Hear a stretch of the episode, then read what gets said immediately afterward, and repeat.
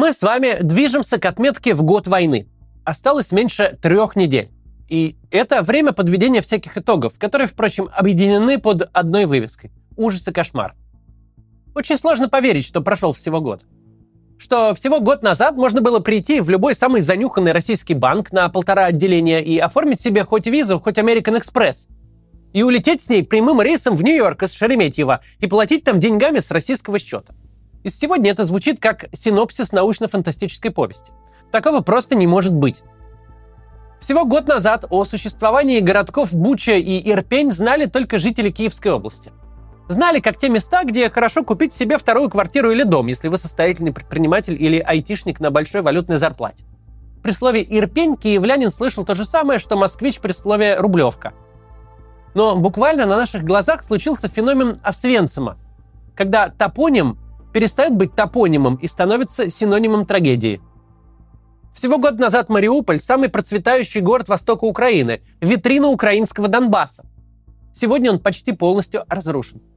Но самое главное, что год назад десятки тысяч человек с обеих сторон, военные и гражданские, были живы. Это невозможно уместить в голове. Даже по самым скромным оценкам за этот год Россия и Украина в сумме потеряли население крупного областного центра. Эти люди жили, строили планы, растили детей, зарабатывали деньги 6 февраля 2022 года. 6 февраля же 2023 года их нет. Представьте себе Белгород, который взял и за год полностью вымер. Пустые улицы, оставленные квартиры, ничейные машины. Звучит как голливудский постапокалипсис, но это реальность. Сегодня поговорим об этой реальности. Тем более, что есть повод. Нью-Йорк Таймс, ссылаясь на свои источники в разведке, приводит оценку российских потерь убитыми и ранеными в 200 тысяч человек. Звучит ужасно и неправдоподобно, но далее мы объясним, почему, если американские журналисты и ошибаются, то скорее в меньшую сторону. Разговор про потери – это не только разговор про людей или про цифры сами по себе. Это еще и косвенный ответ всем тем, кто сегодня восторженно потирает руки в ожидании нового решительного рывка Путина, который, конечно же, за следующие недели и месяцы сможет сделать то, чего не достиг за год – не достиг, заплатив такую цену. Из этого факта легко понять, что цену за реальные достижения он просто не потянет. Не потому что не хочет, не потому что человеческие жизни для него что-то значат, а потому что для реальных побед масштаб жертв нужен такой. Придется погубить столько людей, сколько у Путина банально нет. Такими методами можно достичь локальных успехов, взять очередной райцентр, но не переломить ход войны. Для этого нужно намного больше крови, чем есть в наличии. Если вы смотрели наш цикл о Второй мировой войне, то, скорее всего, уловили ту трагическую мысль, которая проходит через все серии. Советское руководство – самое бюрократизированное на свете государство, тотальное государство, которое на каждого человека имело по бумажке, вдруг оказалось неспособно учесть собственные жертвы. Учесть хотя бы до такой степени, чтобы самые добросовестные исследователи не рассуждали в масштабах плюс-минус пары миллионов, плюс-минус населения Новосибирска с окрестностями. Сегодня же мы говорим не просто о государстве, которым продолжает править бюрократия. Мы говорим о государстве, живущем в мире небывалой прозрачности. В мире, где у каждого человека есть хоть какой-нибудь социальный аккаунт. В мире, где человек, по идее, не может исчезнуть просто так. Сегодня не может возникнуть тех ситуаций, какие были 80 лет назад. Человек погиб на фронте, в тылу враг спалил родную хату, убил всю его семью, заодно спалил сельсовет с документами. И на этом конец. Такой человек как бы и не существовал вовсе, даже не рождался. Тем не менее, сочетание официального вранья, войны силами неведомого множества армий и парамилитарных образований, запрета на публикацию официальных цифр вновь погружает нас в пространство оценок, где погрешность, конечно, не в миллионы, но в десятки тысяч. Совместный проект BBC и Медиазона насчитал уже 12,5 тысяч некрологов. Речь идет только о тех людях, которые отвечают конкретным параметрам. Они погибли, были признаны погибшими, захоронены, и о них есть публично доступный некролог. Сами авторы оценивают точность оценки в 40-60% от числа тех, кто был похоронен, то есть тех, чье тело нашли и доставили на родину, у которых есть либо могила на кладбище, либо хотя бы место в колумбарии. Основываясь на оценке BBC и Медиазоны, мы можем с большой точностью сказать, что на сегодняшний день общая численность так или иначе похороненных военных в России лежит между 25 и 30 тысячами человек. Это самая консервативная оценка, которая не учитывает тех, кто погиб, но не был доставлен домой. Тех, чьи тела лежат в лунном пейзаже бесконечных и бессмысленных наступлений на украинские позиции. Тех, кто числится пропавшими без вести. И всего того объема трупов, которые не находятся на официальном учете Министерства обороны. Нью-Йорк Таймс оценил количество общих потерь в 200 тысяч человек. Если мы учитываем соотношение убитых к раненым как э, один из четырех, то получаем 50 тысяч убитых. Такая оценка не просто не выглядит завышенной, а скорее наоборот, в высшей степени умеренной –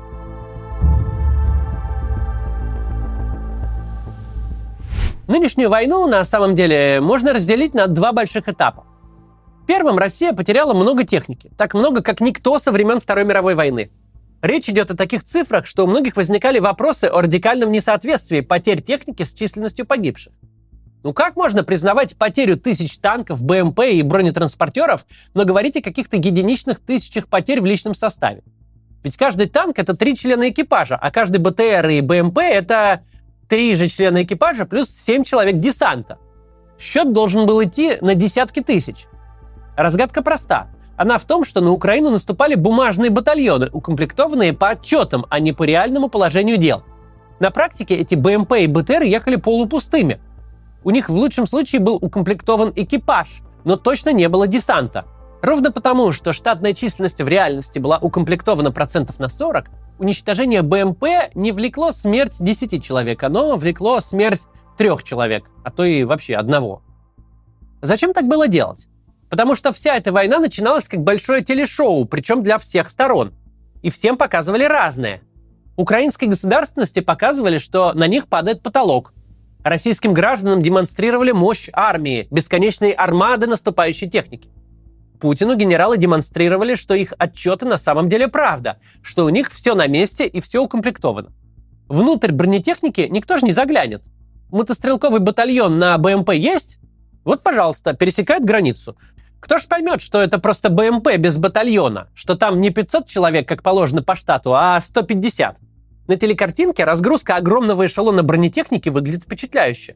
А то, что внутрь сажать некого, и она де-факто не боеспособна, этого зритель, сидит он в Киеве, Туле или в Кремле, не увидит. На нынешнем этапе войны, когда сожгли все, что могли сжечь, картина переворачивается с ног на голову. Теперь люди есть. Есть мобилизованные, контрактники, наемники, есть зэки. Но все они испытывают жесточайший дефицит техники, той, которая была сожжена в первые месяцы. Разница в потерях техники и людей если забыть о морали, которая в данном случае никем не учитывается. Так вот разница состоит в том, что человека вы можете схватить с улицы и отправить воевать. С подготовкой или без – это уже вопрос ваших пожеланий, насколько эффективно вы вообще хотите ими воевать. Не то что производство танка или БМП, даже доведение складского экземпляра, 30 лет пылившегося в отстое до боевого состояния, это таки некоторый цикл. Это большое количество труда большого количества людей, которые никак существенно не сократишь. Можно схватить человека с улицы и назначить его стрелком, даже если он вообще-то токарь. А какая разница, он так и так умрет. Но нельзя схватить на улице менеджера по продажам финансовых продуктов и назначить его токарем.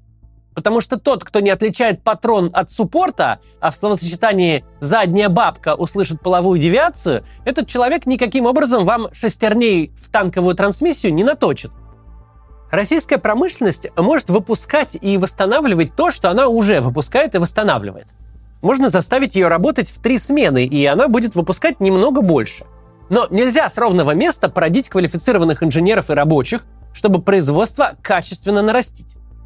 Если вопрос поиска новых людей для убийства их под Бахмутом политический, если убивать слишком много политически опасно, то вопрос их оснащения чисто практический. Если вы сожгли свои танки, БМП, БТРы, ракеты, зенитные комплексы и снаряды, которые копились десятилетиями, то вы эти запасы за год не восстановите. Таким образом, быстрый рост людских потерь в последние месяцы и даже недели совершенно объясним. Благодаря мобилизации и найму в армию зеков российская сторона смогла получить некоторую массу живой силы, компенсировать предыдущие потери и насытить фронт. Но масса техники, потерянной в первые месяцы, не компенсируема ничем. Тактику группы Вагнера, э, тактику наступления штурмовыми группами, по сути, давления живой силой, приходится заимствовать всей российской армии. Ведь прежних колонн бронетехники взять просто неоткуда. Джавелин уничтожает танк за секунды, а производство нового танка с нуля, равно как и доведение резервного экземпляра до боевого состояния, занимает многие месяцы. Причем эти месяцы обусловлены физическими возможностями российской промышленности. Не существует такого закона, постановления или указа, которым этот процесс можно ускорить.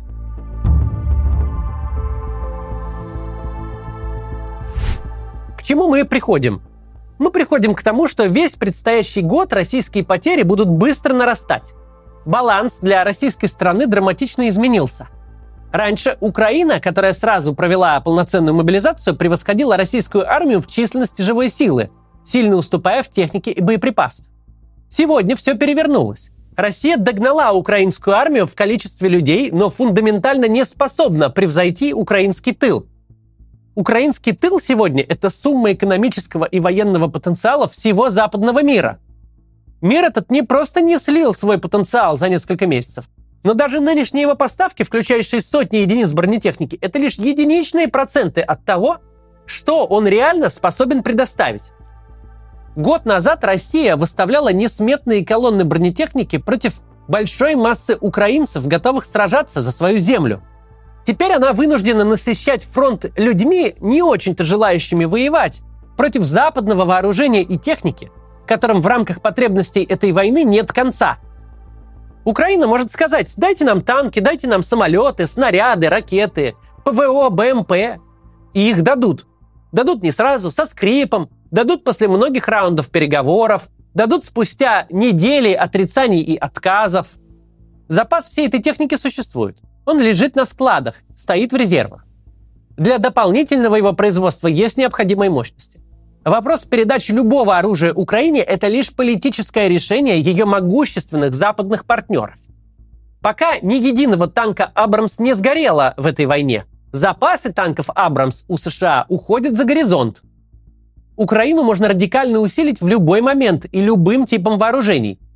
Причем те же США, оценивая свои запасы, этого усиления толком и не заметят. Россия же не сможет никому сказать «дайте нам танки, снаряды, ракеты». Россия может рассчитывать только на себя.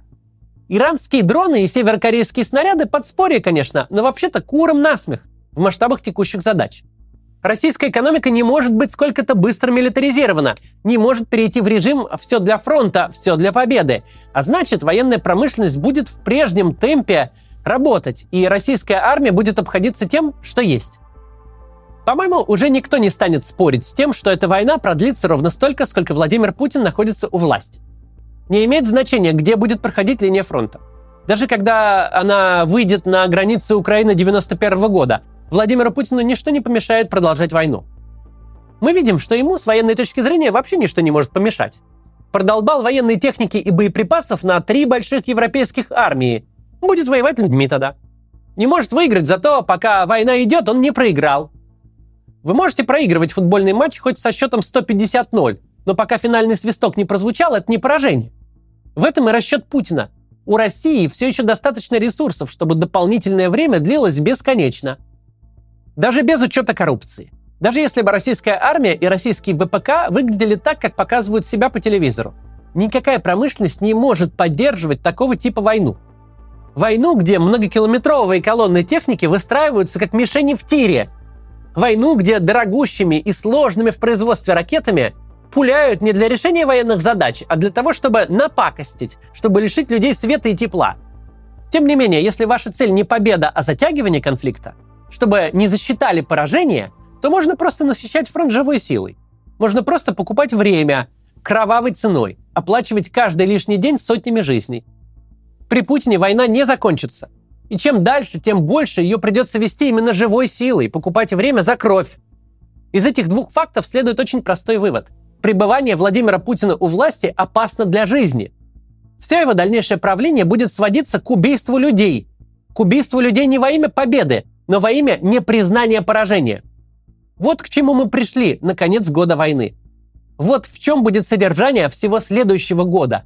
И до тех пор, пока российская политическая система позволяет Путину оставаться у власти, он будет убивать. Сам он не остановится. Его могут остановить граждане, не желающие ценой своей жизни покупать ему день за днем. Его могут остановить элиты, если поймут, что провести Путина через выборы 24 года – это получить через 6 лет настоящее пепелище, на котором нечего будет возрождать. Но сам он не остановится. Путин больше не диктатор, не узурпатор, не правитель. Путин – экзистенциальная угроза существованию России. Монстр, который, как в страшной сказке, поедает людей для того, чтобы продлить свое бессмертие еще на день. Такова ситуация теперь. До завтра.